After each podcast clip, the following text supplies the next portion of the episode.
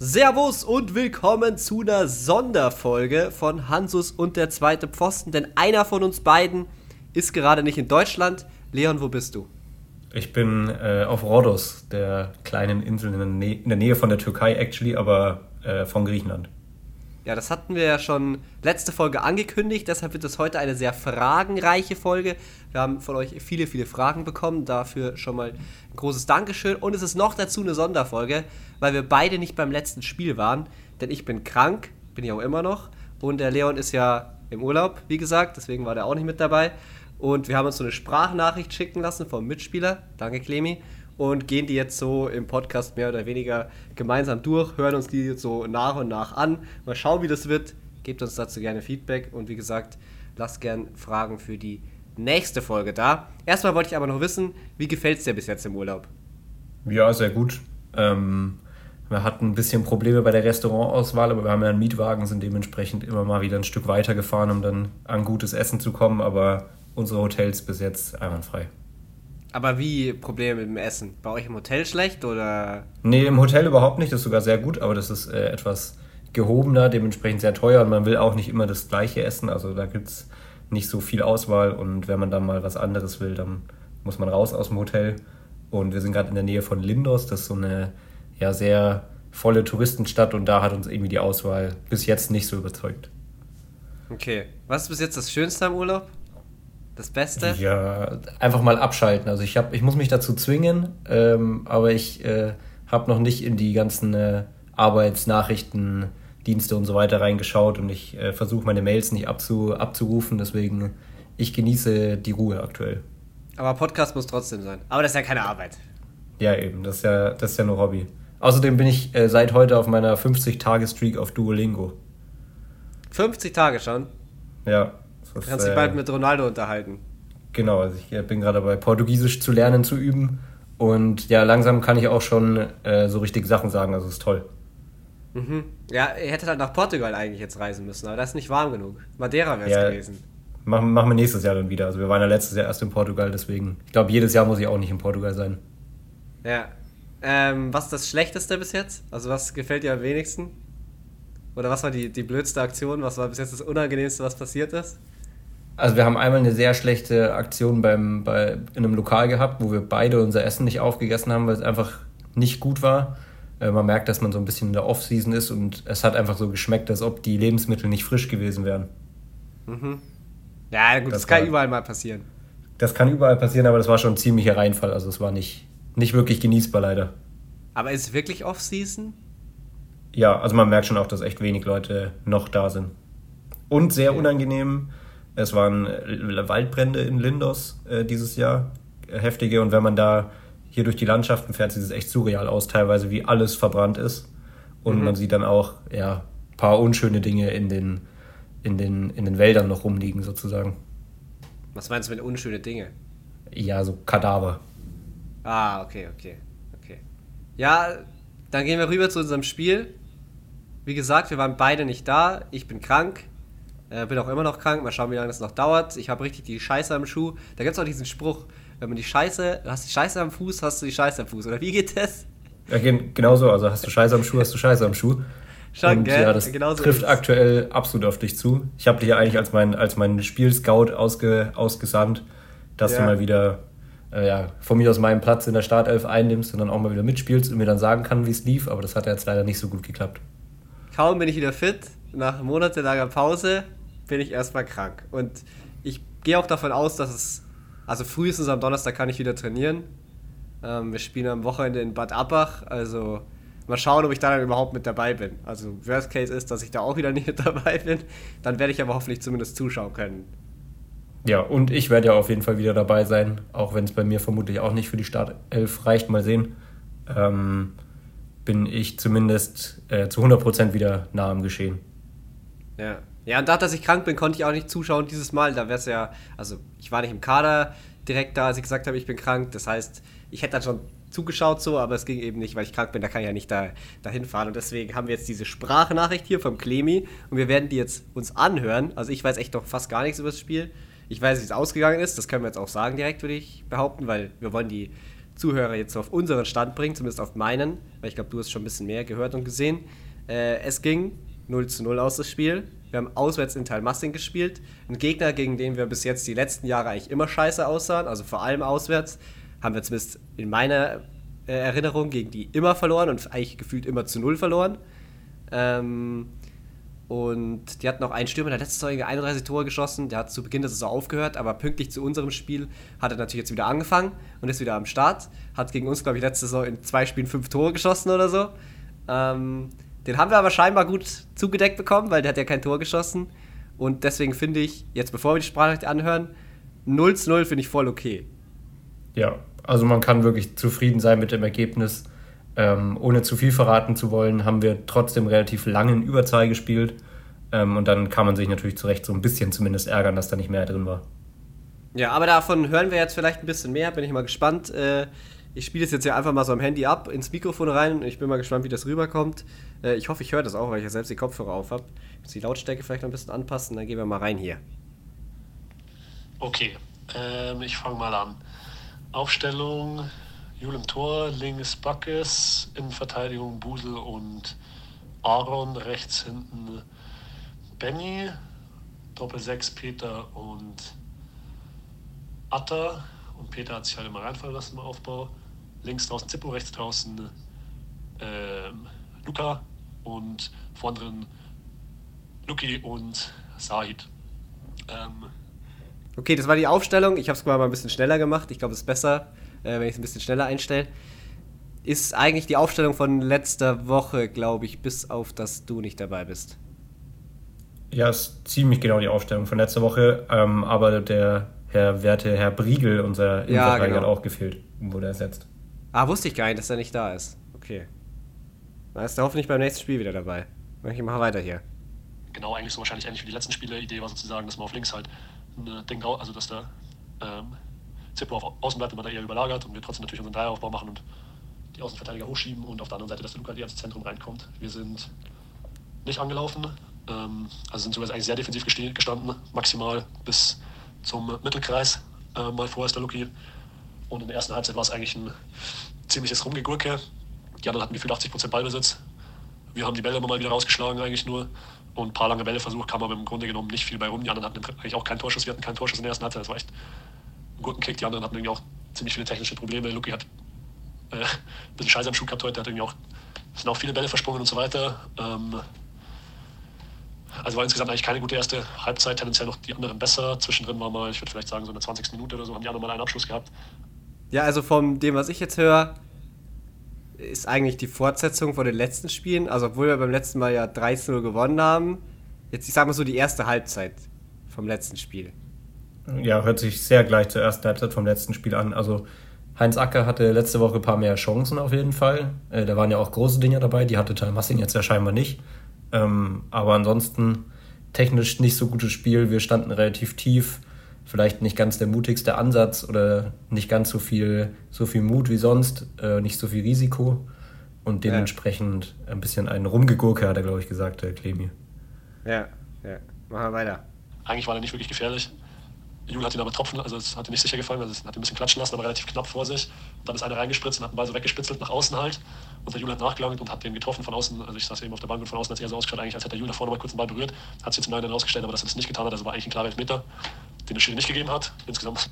Ah, ein klarer Elfmeter für den Gegner. Ja, das habe ich in dem in einem Zusammenfassungsartikel gelesen, den der gegnerische Trainer, glaube ich, gesagt, dass es einen Elfmeter hätte geben müssen für sie. Ähm, mhm. Wurde mir von unserer Seite komplett verschwiegen bis jetzt, außer von Clemi. ja, sowas verschweigt man dann natürlich gerne. Weil ich glaube, in die andere Richtung kommt es ja noch. Ich muss sagen, Schiri war ganz wild, er hat überhaupt keine Linie gehabt. Also zum Teil so vor allem im zentralen Mittelfeld brutal softe Fouls gepfiffen und dann andere Sachen auch irgendwie wieder nicht gepfiffen. Also vor allem im 16er eigentlich, das hätte im ganzen Spiel wahrscheinlich vier Meter geben können eigentlich. Ähm, aber naja, genau, dann äh, zweite Halbzeit gleiche Aufstellung weiter ging eigentlich dann besser los, sind wir ein bisschen besser reingekommen, haben ein bisschen mehr fürs Spiel gemacht. Budel hat ein super Spiel gemacht auf der Innenverteidigung, hat immer, hat oft mal halt einen, irgendwie, wenn die mal gepresst haben, die haben halt auch eine Doppelsturm gespielt. Wohlmann und so ein anderer älterer, die sind halt immer gerade angelaufen, waren jetzt nicht mehr die schnellsten, also halt dann drüber gegangen und hat dann auf Diagos auf die andere Seite auf Benny rausgeschlagen, die waren echt gut. Da hat der Benny viele gute Flankenmöglichkeiten gehabt, aber die waren alle, also ist überhaupt keine Gefahr, ich draußen standen, weil die alle nicht gut waren, die Flanken. Ähm, Clemi macht quasi unseren Podcast gerade. Ja, aber ähm, beschreibt ja auch wieder Sachen, die wir schon oft beschrieben haben. Also auch unseren, äh, der Klassiker, langer Ball auf die Se eine Seite ziehen, dann mit dem Ja. Diago das Spiel breit machen, verlagern wollen und dann keine gute Flanke bringen. Das ist eigentlich unser bester Spielzug, den wir haben. Ja, ich frage mich halt, ob jetzt nochmal irgendwie äh, was zu der Elfmeterszene kommt. Da will ich jetzt eigentlich hin. genau, Der hat ja gerade gesagt, vier ein Stück. bisschen weiter dahin gegangen, aber da haben wir dann ein bisschen, bisschen Ja. mehr vom Spiel gehabt eigentlich als die anderen. Die haben dann auch haben ein bisschen platt gewirkt, haben eigentlich gar nicht mehr angelaufen. Dann konnte man da ein bisschen entspannter rausspielen. Letztendlich durch die Mitte haben wir trotzdem eigentlich gar nicht gespielt. Es kamen letztendlich trotzdem, trotzdem immer hohe Bälle über Außen. Ähm, das hat zum Teil aber ganz gut funktioniert. Dann hat der Luki gegen einen, der in der ersten Halbzeit eigentlich eine, also das war niemals eine gelbe Karte, hat er schon eine gelbe Karte bekommen, hat dann noch einen Foul gezogen, ähm, wo der andere mäßig, also kommt halt einfach ein bisschen zu spät und das war dann eine klare gelbe Karte. Und dann ist er vom Platz gegangen, das war, ich würde sagen, vielleicht 60. Minute, ein bisschen davor vielleicht. Ja, ja, stand dann auf Fußball Überzahl aus. Und ich habe mir von draußen gedacht, ja, jetzt wäre es eigentlich eine Zeit, vor allem weil wir eh schon ein bisschen Oberwasser hatten im Gegensatz zu den anderen. Jetzt wäre es mal an der Zeit, dass wir ein bisschen mehr pressen. Aber auch in der zweiten Halbzeit war es letztendlich so, dass eigentlich nichts Gefährliches entstanden ist. Ähm, bis dahin zumindest. Ja. Aber haben dann weiter, weiterhin nicht gepresst und sind weiterhin defensiv gestanden. Dann ist in der 60. Minute der Paul und ich dann kurz danach eingewechselt worden.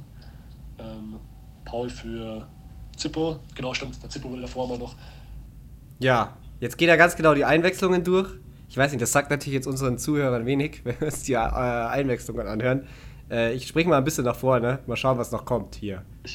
Die anderen hatten eigentlich gefühlt gar keine Chancen. Mal einmal abseits, stand dann einer allein vorm Tor, aber war halt abseits, also war im Prinzip auch irrelevant. Ähm, Aber das finde ich krass, jetzt so ganz im Allgemeinen. Wir versuchen ja tiefer zu stehen, also weniger Risiko zu gehen. Ähm, und so im Großen und Ganzen sorgt das tatsächlich auch dafür, dass die Gegner weniger Chancen haben, vom Gefühl her. Ja, vor allem keine Chancen aus ihrem Spielaufbau heraus. Also oftmals äh, ist ja auch normal, ne, fehlerbehaftetes Spiel, äh, laden wir, wenn dann, den Gegner noch zu Chancen ein durch irgendwelche Fehler, falls wir mal, falls wir mal rausspielen oder irgendeine schlechte Aktion haben. Ist ja auch ganz normal so. Aber man muss schon sagen, unser größtes Problem am Anfang des, der Saison war ja einfach, dass wir pro Spiel irgendwie ja, 2,3 Tore waren es, glaube ich, irgendwann mal bekommen, was einfach zu viel ist. Und jetzt gerade sind wir auf dem, keine Ahnung, das vierte Mal zu null, glaube ich, in den letzten fünf Spielen. Ja, das ist eigentlich crazy, dass wir jetzt so Ja, das Null ist- stehen. Wir stehen, wir stehen sehr, sehr stabil gerade und das ist äh, auch wirklich gut. Jetzt ähm, hat man natürlich das Problem, dass dann an anderen Stellen wieder ein bisschen schwieriger fällt. Ja, jetzt stehen wir gut, aber schießen keine Tore. Das ist das Problem. Ja, und vor allem haben wir einfach aktuell nicht viele Chancen. Also ich würde sagen, Ja. Tore schießen, vor allem letzte Woche hat ja super geklappt, weil da hatten wir auch nicht so mega viele Chancen, aber wir haben dann halt wirklich Tore gemacht. Ähm, dementsprechend gewinnt man so ein Spiel dann 3-0. Die Woche hat es dann nicht so gut geklappt. Ja. genau, und dann war, dann ist es immer zunehmend hitziger geworden, das Spiel. Der Schiri hat das Spiel auch überhaupt nicht unter Kontrolle gehabt, er hat überhaupt keine Linie gehabt. Ähm, und hat dann auch zum Teil ganz viel laufen lassen und dann auch wieder ganz kleinlich gepfiffen. Das war ein bisschen komisch. Und dann kennst du ja unsere, unsere Bank draußen und die Fans und dann auch die gegnerische Bank ist genauso mit eingestiegen. Die sind dann einmal völlig eskaliert, wo der Busel hinten einen Ball verliert und der Wohlmann, der Ball, also im Zweikampf einen Ball verliert und der Ball hüpft halt direkt zu dem Wohlmann, der dann im Prinzip mit einer, weil ein anderer noch gleich mit mitgeschoben hat, eine 2 gegen 1 Situation gegen Aaron hat. Aber der Wohlmann, der stand vermutlich, also ich glaube schon auch, dass es stimmt, im Abseits, ähm, sozusagen, wo der von dem Pressball vom Busel und diesem anderen Typen zu ihm kommt. Da sind sie, da sind sie dann aber komplett Das kann ich mir sehr gut vorstellen. Also vor allem so ein Spiel in Talmassing, das ist auch so ein, ja, ist jetzt nicht so ein kleiner Platz, aber da ist alles so nah umzäunt irgendwie. Ja, genau, da ist außenrum halt nicht viel Platz, wo man sich hinstellen kann. Und äh, ja, unsere Trainer, unsere Fans eskalieren sowieso immer. Und dann, da ging es bestimmt richtig hitzig zu. Ja, kann ich mir sehr gut vorstellen. Vor allem, wenn es lang 0-0 steht und dann die Aktion, die er beschreibt, da kriegt ja unser Verteidiger jetzt auch 10 Minuten Strafe, nehme ich an. Echt, Äh, ist es das? Müsste, also ich nehme es einfach mal an, müsste so sein. Okay, warte. Und dementsprechend, Dann äh, ähm, genau ging es ein bisschen weiter. Dann habe ich nochmal auf Außen äh, Nee, war nicht da. einen Ball und Oh. spiele eigentlich zwei aus. Also kriege ihn schon relativ hoch halt. Gegen den Außenverteidiger spiele den aus und dann noch den Sechser, der halt dazu geholfen hat. Und der Sechser ist dann hinter mir. Und ich bin so genau, also so von außen sozusagen genau am 16er eigentlich. Höhe 5er vielleicht, bisschen höher noch. Ähm, genau an der, an der 16er Kante sozusagen. Und spüre halt von hinten den Kontakt. Und also der das ja nachkackelt hat und mir unten, weil ich bin eigentlich mäßig frei durch, kann, kann halt eine komplett blanke Flanke spielen innerhalb von 16er oder sogar selber Richtung Tor durchziehen und spielt hinten den Kontakt und habe mich eigentlich schon gefreut und nimm den Kontakt halt an, lass mich fallen. Schiri lässt einfach weiterlaufen. Also es war, wenn es innerhalb vom 16er war, und das war sau knapp, also könnte auch außerhalb vom 16er gewesen sein, aber war ein glasklares Foul. Also ja, keine Ahnung, wie er das nicht gepfiffen hat. Okay. Also, wenn wir halt Glück haben und so einen Elfmeter bekommen, dann gewinnen wir so ein Spiel 1 zu 0. Ja, und dann wäre Clemi, der, der die Sprachnachricht macht, auch noch der doppelte Held gewesen, weil er hätte dann sowohl den Elfmeter rausgeholt und nachdem Sahid nicht am Feld war und ich äh, hier im Hotelzimmer sitze, hätte Clemi wahrscheinlich sogar den Elfmeter auch noch reinschießen dürfen oder können. Ja. Und dann hätte er zur Sprachnachricht auch noch der absolute Held werden können. Clemi ist ja eigentlich Innenverteidiger. Ähm, aber hat jetzt irgendwie wahrscheinlich links gespielt irgendwo? Oder meinst du, er Ja, genau, der wurde, gespielt? er wurde als Linksverteidiger eingewechselt, äh, weil der Busel den Wohlmann, also deren guten Stürmer, so gut im Griff hatte und ja auch äh, scheinbar unser bester Spieler am Feld war und deswegen wollten sie das nicht tauschen. Ähm, natürlich, also im Normalfall wäre das quasi genau andersrum gewesen, aber in dem Fall jetzt Ja. Klemi links und Busel links innen. Okay. Ja, und deshalb wohl Busel in den letzten, also im Spiel davor, gefühlt das Spiel alleine gewonnen hat. Ja, habe ich auch geschrieben. Ich habe äh, in Großbuchstaben in Caps Lock geschrieben, lass den Peruaner frei. Ähm, weil der hat ja letzte Woche äh, vom 16er Rand ein Traumtor geschossen nach einer Ecke und danach nochmal ja, drei, vier Verteidiger stehen lassen äh, mit schönem Arschgewackel und dann Ja. noch das 2-0 vorgelegt. Also ja, guten Offensivdrang eigentlich gehabt und dann bei uns in der Innenverteidigung gewesen jetzt das ganze Spiel. Ja. Ja, ich weiß nicht, also so viel mehr will ich jetzt gar nicht mehr auf das Spiel eingehen. Ich, so einen großen Überblick haben wir eigentlich bekommen aus meiner Sicht. Hast du noch irgendwas, noch eine, irgendeine Zusatzinfo, die wir vielleicht noch nicht gehört haben? Nee, es war sehr deta- detailliert. Äh, habe eigentlich nichts weiter. Also ich habe viel mit den, mit den Leuten geschrieben, um eben die Einschätzung zu kriegen. Und dadurch, dass es 0-0 stand, hatte ich immer Angst, dass der Ticker, der Live-Ticker nicht funktioniert, ähm, weil ja auch nichts passiert ist. Aber ansonsten habe ich nichts dazu zu sagen. Ja, ich habe währenddessen an YouTube-Videos gearbeitet, deswegen ging das Spiel für mich so schnell vorbei. Ich habe gefühlt auf den Ticker geschaut, dann nochmal geschaut, dann war schon 80. Minute. Ja, also ich habe, ich kam da gerade von der Massage, hier um die Insights zu geben und habe mich dann ins Bett gelegt und so ein bisschen das, das verfolgt. Aber ja, leider war es recht ereignislos. Also ich war auch mehr an meinem Handy als äh, am Live-Ticker. Okay. Ja gut, das war unser Spiel. Ich hoffe, beim nächsten Spiel wird es wieder ein bisschen anders. Das soll die Ausnahme bleiben hier. Ähm, auch das, dass du im Urlaub bist, soll die absolute Ausnahme bleiben. Mal schauen, wie Schade. du das siehst. Weil jetzt Ja. eigentlich schon vor, durch die Welt zu reisen und nur noch Podcasts zu machen. Ja, wie oft, also wenn in deiner perfekten Welt, wie viele Wochen im Jahr wärst du im Urlaub? Boah, gar, Also nicht so- mega, gar nicht so mega viele, glaube ich, weil das nimmt einen ja schon krass raus. Aber so, ich würde sagen, dreimal in dem Umfang Urlaub machen, wie ich es jetzt die, dieses Jahr bis jetzt zweimal gemacht habe, wäre perfekt. Also dreimal so zehn bis elf Tage. Ah, ich würde sogar sagen 14 Tage. Dreimal 14 Tage so. Ja, mir sind 14 Tage oft zu lang, da kommt es dann, da kommt's dann drauf an. Also ich bin so ein, ich finde so 10, 11 Tage sind irgendwie perfekt. Und ja, sieben Tage aber auch dann schon zu kurz. Also das ist schon so der Sweet Spot, finde ich. Ich finde es daheim halt auch richtig geil. Ja, ja, eben. Und man hat halt auch viele Hobbys, die einen irgendwie lokal Ja. binden. Also vor allem jetzt Fußball oder, oder Futsal im Winter. Also im Winter dann auch weggehen, schwierig. Ähm, deswegen, das ist ein guter Sweet Spot, wo man dann vielleicht auch nur ein Spiel verpasst, wie jetzt in meinem Fall. Ja, das stimmt, das stimmt. Ja, genau so diese, diese Mittelweg zwischen einer und zwei Wochen. Hast du recht, das ist wahrscheinlich im Endeffekt das Schlaueste. Aber dafür halt dann, also zweimal im Jahr würde ich sagen, Minimum eigentlich. Ja, genau. Also dieses Jahr haben wir es auch zweimal. Ähm, ich glaube aber, dass dreimal sogar noch besser ist. Aber es ist natürlich auch immer eine, eine Kosten- und Zeitfrage und wie man irgendwie Urlaub hat von der Arbeit oder sonst was. Das war Ja. als Student und als Schüler noch wesentlich einfacher. Ja. Okay, ja, wir haben haufenweise Fragen von euch bekommen, habe ich ja schon angekündigt. Da wart ihr sehr aktiv, danke dafür auf alle Fälle. Und wir haben uns dementsprechend auch sehr, sehr viele rausgenommen. Wir haben jetzt hier 1, 2, 3, 4, 5, 6, 7, 8, 9 Fragen insgesamt. Manche dauern länger, manche werden wahrscheinlich in 10 Sekunden abgehandelt. Die erste Frage, mal schauen, wie lange wir da brauchen, ist vom Julian.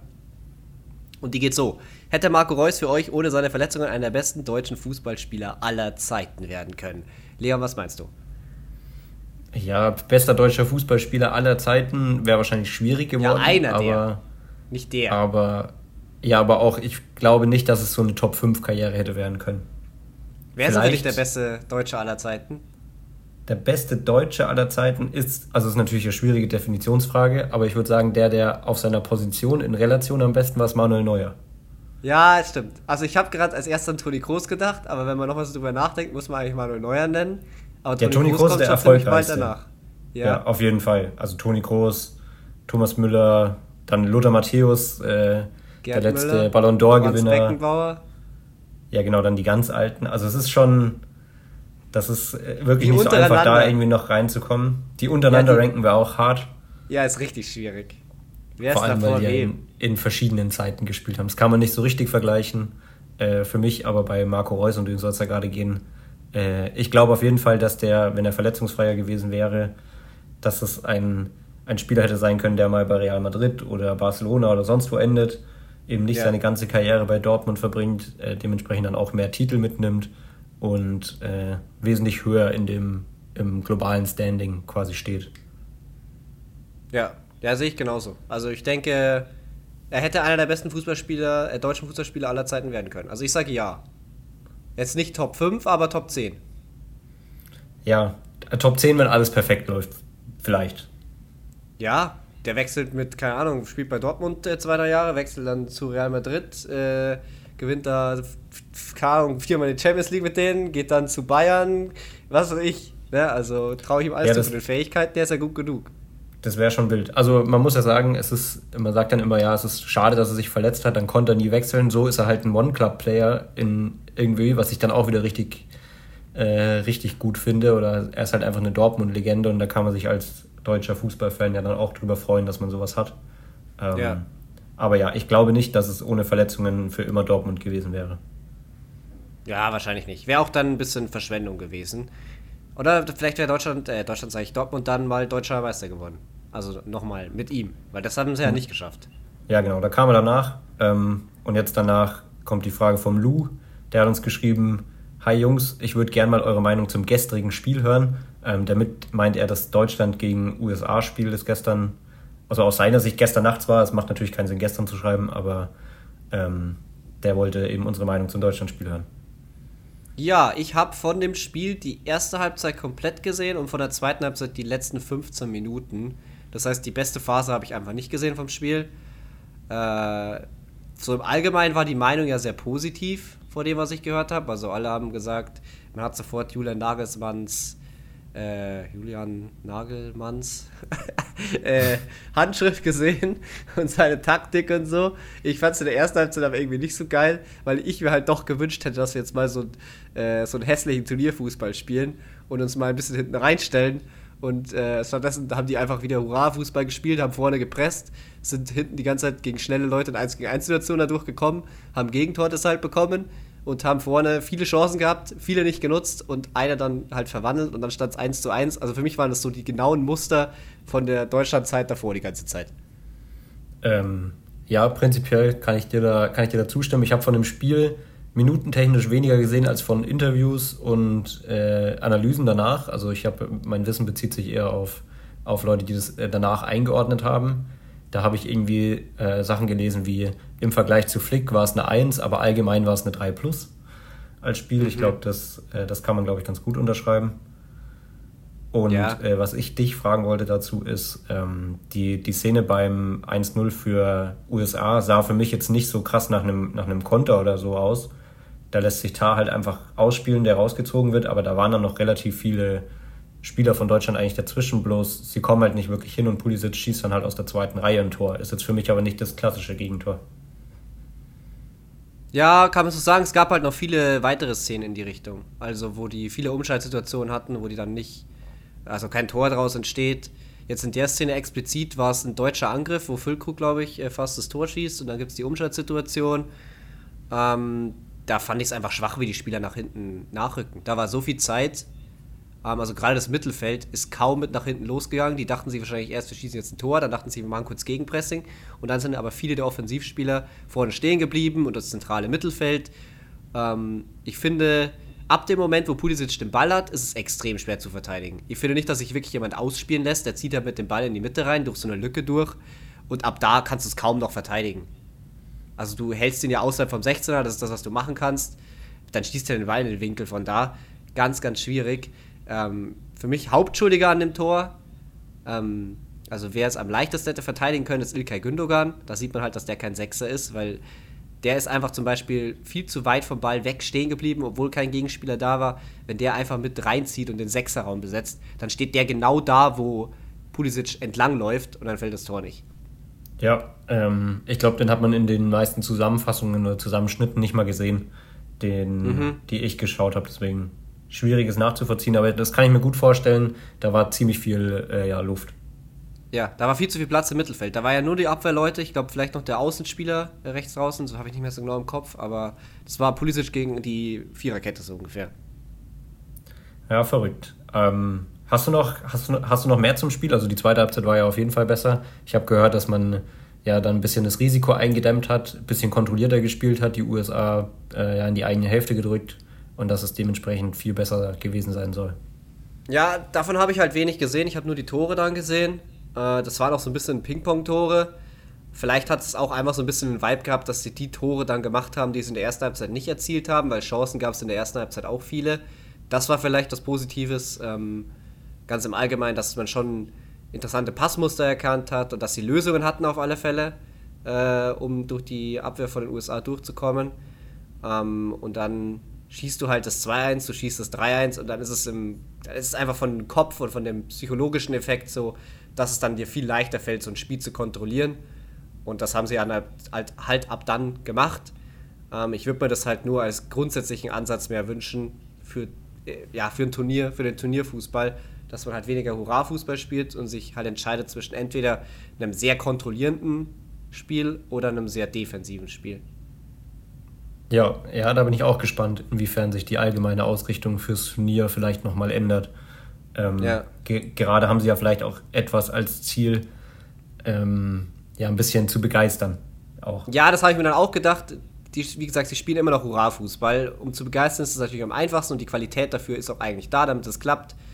Ähm, und Julian Nagelsmann ist jetzt auch noch nicht lange da. Deswegen sehen wir das Ganze erstmal positiv. Ich will jetzt nicht zu negativ hier reden. Ja, dann, dann, dann bleiben wir positiv für, für Deutschland, für die EM im eigenen Land und schauen mal, was Julian Nagelsmann noch mit der Truppe machen kann. Ja, dann kommt ja auch Frage, das oder? nächste Spiel. Ja, ja, von Pelé. Ja, Pelé Forever, also ein sehr alter Zuschauer muss es sein. Ähm, denkt ihr, die Fans machen den jungen Talenten wie Lamin Jamal und Ada Güler zu viel Druck und sie floppen dann total oder woran liegt es? Ja, also das ist jetzt, man kann es nicht so, finde ich, auf einen, äh, auf einen Punkt beziehen. Ist ein sehr komplexes Thema. Äh, für mich ist es auch immer ein bisschen so, diese Spieler, die wollen ja, also die werden früh gehypt und wollen quasi zu den Besten der Welt werden. Ich finde, dann musst du diesem Druck auch standhalten. Ich finde, es ist auch so ein bisschen eine Prüfung. Ähm, ja, völlig. Also er fragt ja vor allem wegen den Fans, also ob es an den Fans liegt. Und ich glaube, dass, dass es schon welche gibt, die an sowas scheitern und am, am medialen Druck.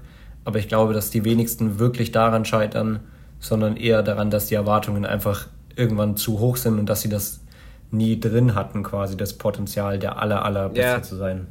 Ja, genau, dass es zu schnell zu hoch nach oben schießt. Genau. Und äh, es ist ja auch immer eine Frage vom, vom Entwicklungsstand. Also es gibt ja Leute, die kommen ja sozusagen in der Herrenmannschaft raus und sind bei 100 Prozent und bieten von Anfang an alles, was sie können. Und dann gibt es halt auch welche, die sind vielleicht erst bei 50 Prozent und können sich noch viel weiter entwickeln. Und das gleicht sich dann über die Karriere halt so ein bisschen aus. Und die, die Leute, die eben vielleicht auch körperlich extremen Vorteil hatten in der Jugend oder durch irgendwelche ja, speziellen Fähigkeiten, die sie einfach früh schon er, erlangt haben, haben dann auch einfach einen, einen Vorteil in ihrer Förderung in der ganzen Nachwuchsarbeit und das sieht man dann vielleicht eher, auch wenn sie durchbrechen. Das gleicht sich aber dann im Verlauf ihrer Karriere an und deswegen kommt dann die Karriere vielleicht nicht so, wie man es mal gedacht hat. Weißt du, an wen ich da immer am meisten denken muss? Äh, es gibt viele gescheiterte Talente. Ich weiß nicht. Hm. Ja, aber wo, dieses, wo dieser Unterschied zwischen Fähigkeiten und dem, was man denkt, wer das ist, und warum der auch verpflichtet wurde, wo der Unterschied so groß ist? Jetzt wird's verrückt, keine Ahnung. Nee, bin raus. Jan Fiete ab. Ah. Weil ich glaube, dass der auch nie nur ansatzweise so gut war, wie er erfunden wurde. Ja, also bei dem habe ich damals auch viel zu wenig gesehen vorher, da war, ich, da war ich nicht so tief drin. Das war für mich einfach nur ein Spieler, der mal bei Hamburg ein paar Bundesliga-Minuten hatte und dann zweit, in der zweiten Liga ganz okay war. Ähm, dementsprechend kann ich, kann ich nicht ja, so richtig einordnen, aber ich glaube auch, dass bei ihm bei weitem nicht so viel vorhanden war, wie man, wie man dann denken hätte können. Ja, genau. Und deshalb finde ich nicht, da wird er dann immer so gesagt, also gutes Beispiel jetzt, so komme ich auf das, Uwe Draogo wird ja auch mit dem FC Bayern in Verbindung gebracht von Schalke. wo gesagt wird, ja. Bayern will den gerne verpflichten und so vielleicht. Ähm, und dann wird, also ich habe auf Insta gesehen, dass dann in die Kommentare geschrieben wird, so, ja, geh bloß nicht zu Bayern, sonst passiert das gleiche wie bei Jan Fiete ab. Ich finde aber bei Jan Fiete ab ist so ein schlechtes Beispiel, weil man hat doch gesehen, was der danach auch gespielt hat bei anderen Vereinen. Das Problem war nie, dass der zum FC Bayern gewechselt ist. Er hat sogar aus finanzieller Sicht mit Abstand das Beste gemacht, was er hätte tun können, sondern einfach, dass die Fähigkeiten halt nie so groß waren. Und dann ist es halt nicht die Schuld des FC Bayern, finde ich, weil zum Beispiel Tell ist ja ein gutes Beispiel, dass es auch einfach als junger Spieler richtig gut sein kann, zu so einem Verein zu wechseln. Ja, da ist auch dann viel Frage der Einstellung. Ich glaube, am besten der Vergleich mit Tell funktioniert am besten noch mit Gravenberg, der mhm. sich irgendwie nicht so hinten anstellt und auf die Chancen gewartet hat und die dann genutzt hat. Und äh, jetzt auch, ich bin gespannt, was aus ihm noch wird, aber er hat quasi die, den Härtetest äh, Top-Club äh, mit viel Konkurrenz nicht bestanden. Ja, und bei Liverpool bis jetzt, glaube ich, läuft es auch noch nicht so es läuft ganz okay. Ich glaube, er hat auch sein erstes Tor gemacht. Ähm, er kommt einfach aufgrund dessen, dass der Kader nicht so überfüllt ist an der Stelle oder nicht so viel Qualität hat von Spielern, die immer spielen, einfach auf mehr Spielzeit. Meine, wenn ja, er jetzt die spielen so, Dreier-Mittelfeld. Ja, genau. Und die spielen Dreier-Mittelfeld. Also er kommt einfach auf mehr Spielzeit. Der wird auch dann eher mal früh eingewechselt. Das äh, wäre ihm jetzt wahrscheinlich bei Real Madrid auch nicht so ergangen, weil die da im Mittelfeld halt völlig überfüllt sind. Ja, genug, genug über Talente geredet. Tölpel ist dran. Heißt echt Tölpel? Ja, Tölpel ja. 007. Bei mir beim SV Bad Tölz in der B-Jugend läuft es gerade in der Kreisliga Kreis Zugspitze gar nicht. Null Punkte, vorletzter Platz nach vier Spielen. Wie geht ihr mit schwachen Phasen um? Ist eine interessante Frage und mal ganz was anderes auf alle Fälle. Ja, ist mal ganz was anderes. Ich weiß nicht, wie viele schwache Phasen du schon so mitgemacht hast. Ich habe da konkret, glaube ich, jetzt nur, nur zwei im Kopf, die ich hatte, also auch mal in der Jugend. Da waren wir über die ganze Saison immer weit hinten und wir sind ja tatsächlich auch mit dem Sportclub Regensburg, also beim SC, wo wir jetzt gerade spielen, zusammen. Da bin ich in der Saison, bevor du kamst, ja mit dem Sportclub abgestiegen. Und ja. dementsprechend habe ich da auch äh, ja, eine sehr schwache Phase gehabt. Also für mich eine schwache Phase macht sich immer am besten daher aus, ob es so Krisensitzungen äh, gab. Weißt okay. du, was ich meine? Ja, ich weiß, Hast was du meinst.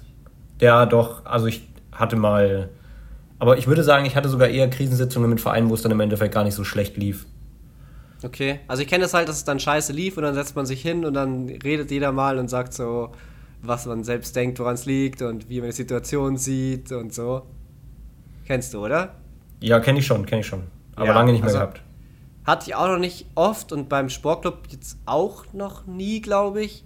Ähm, aber bei Ziegezow erinnere ich mich an einmal auf alle Fälle, bei meinem vorherigen Verein ähm, wo wir das hatten. Und da, also ich finde, das ist auf alle Fälle ein guter Schritt, darüber so zu reden. Ja, also sich zusammensetzen und reden kann immer funktionieren. Da gibt es natürlich auch dann harte Maßnahmen, wenn man sagt, man muss unbedingt was ändern. Ähm, ich finde aber, dass man vor allem dann halt versuchen muss äh, zu realisieren, gerade im Amateurfußball, hey, warum machen wir das Ganze? Ähm, wir machen das, weil wir da Spaß dran haben, weil es irgendwo das Hobby ist. Und dann mhm. äh, muss man probieren, die Beteiligung im Training halt hochzuhalten, dass viele Leute da sind, nicht viele Leute absagen, weil dann macht es überhaupt keinen Spaß. Und dass man halt einfach zusammen in der Gruppe versucht, besser zu werden, an den vielleicht dann etwas zu starken Gegnern irgendwo zu wachsen, da was draus zu lernen, dann halt spätestens im nächsten Jahr ergebnistechnisch wieder dran zu bleiben. Das Allerschlechteste, was man meiner Ansicht machen kann, ist halt dann ja keinen Bock mehr haben, Training absagen, nicht kommen. Ähm, da macht alles noch viel weniger Spaß. Man wird sich nur ja mehr streiten, sogar im Zweifelsfall. Und da kann man einfach ja mit bisschen äh, mehr Engagement auch einfach helfen. Ja, und das Training macht ja auch trotzdem Spaß. Also eigentlich, das Training ist ja das gleiche, egal ob man gewinnt oder verliert. Jetzt so vom Grundsatzprinzip. Es hängt natürlich vom Trainer ab. Ich hoffe, euer Trainer macht da nicht irgendwie immer Straftraining oder sowas. Weil, es, wir haben es ja gerade gesagt, es geht in erster Linie darum, dass ihr einfach zusammen Spaß habt. Und darauf würde ich mich halt fokussieren, auf den Spaß. Natürlich versuche es besser zu machen, ist eh klar. Und ähm, auf sich selbst ähm, gerade als Spieler. Also, ich, weil du hast jetzt als B-Jugendspieler keinen großen Einfluss darauf, ähm, was deine Mannschaft macht. Oder beziehungsweise du auch noch nicht, würde ich jetzt sagen, das Wissen, um da wirklich äh, sinnvolle Dinge vielleicht anzubringen.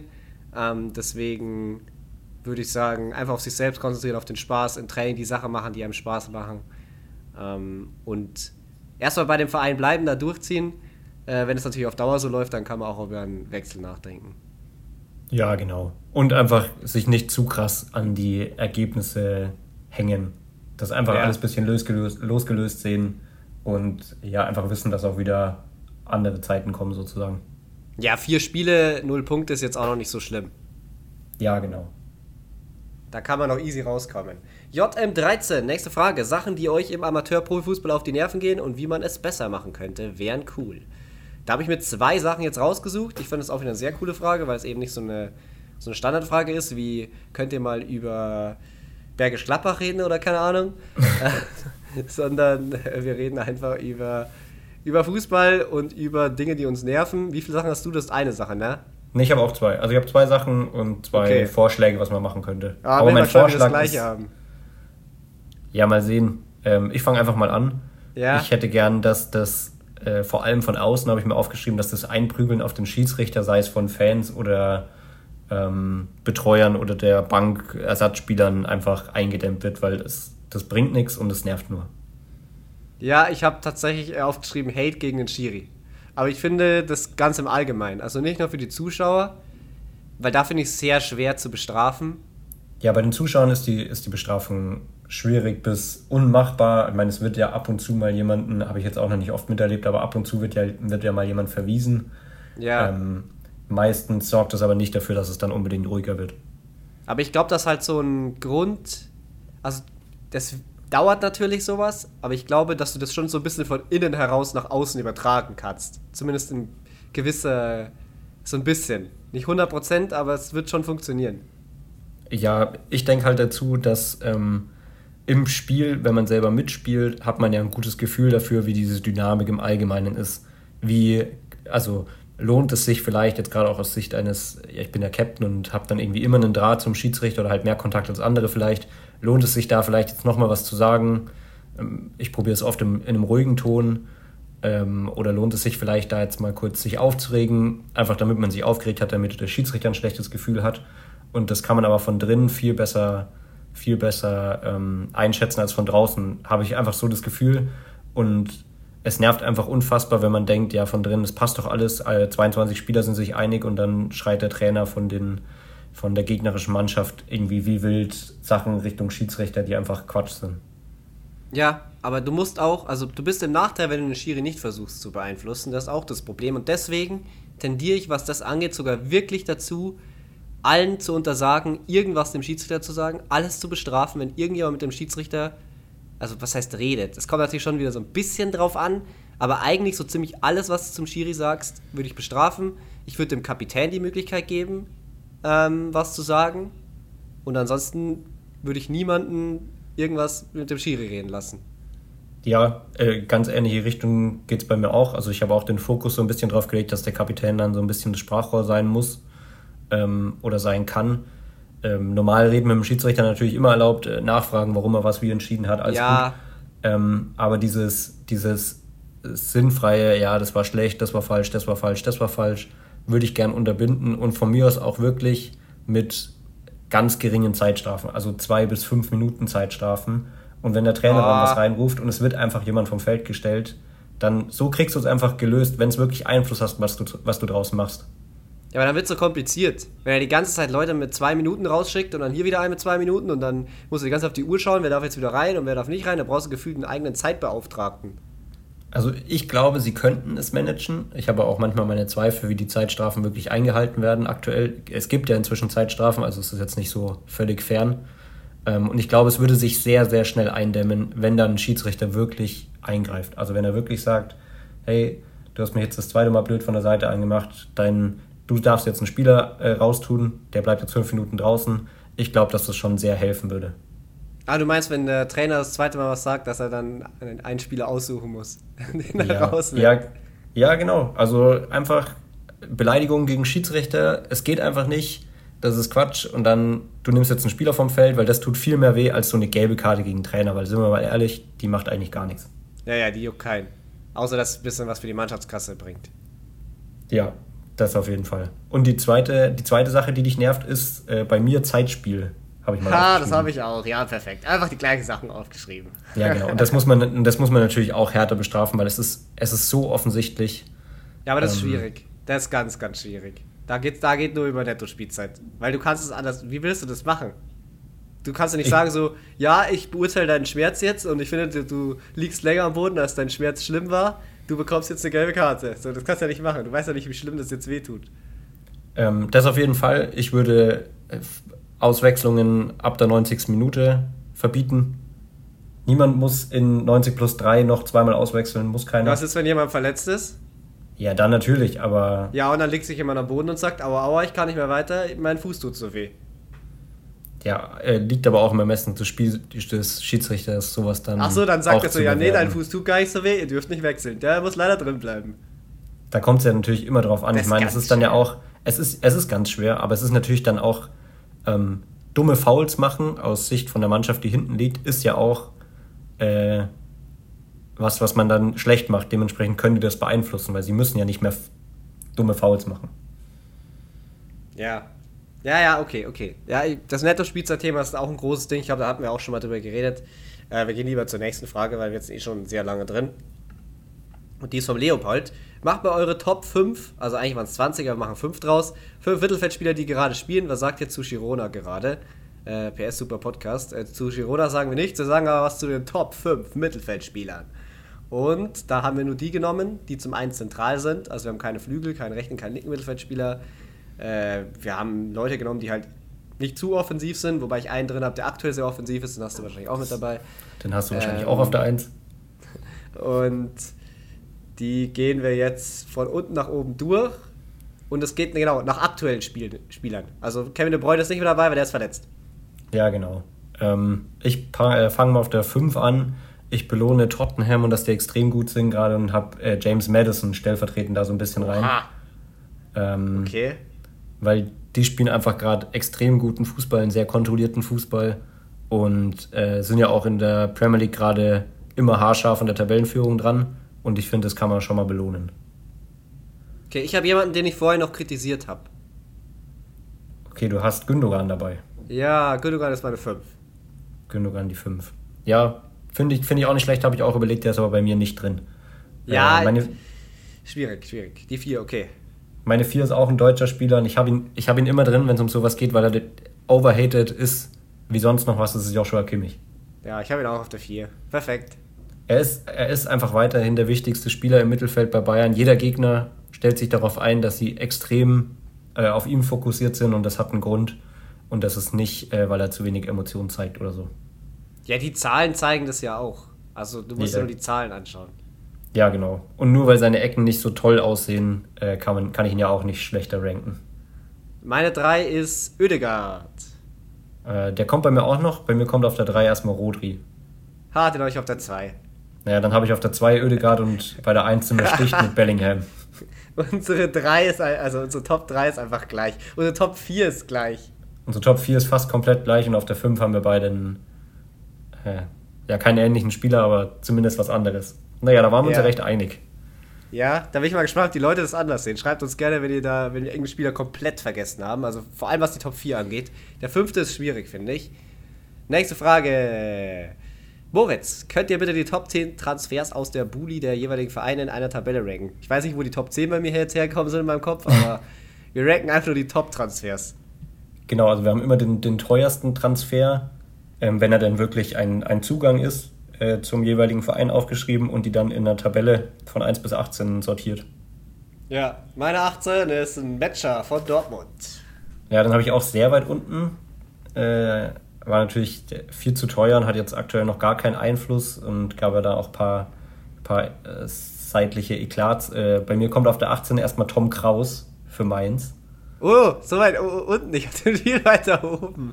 Ist, ist ein super Spieler, aber die haben einfach für einen Spieler Geld ausgegeben, der äh, dann zur Folge hatte, dass ein anderer Spieler, der eigentlich exakt das gleiche spielt, einfach gewechselt ist in Anton Stach.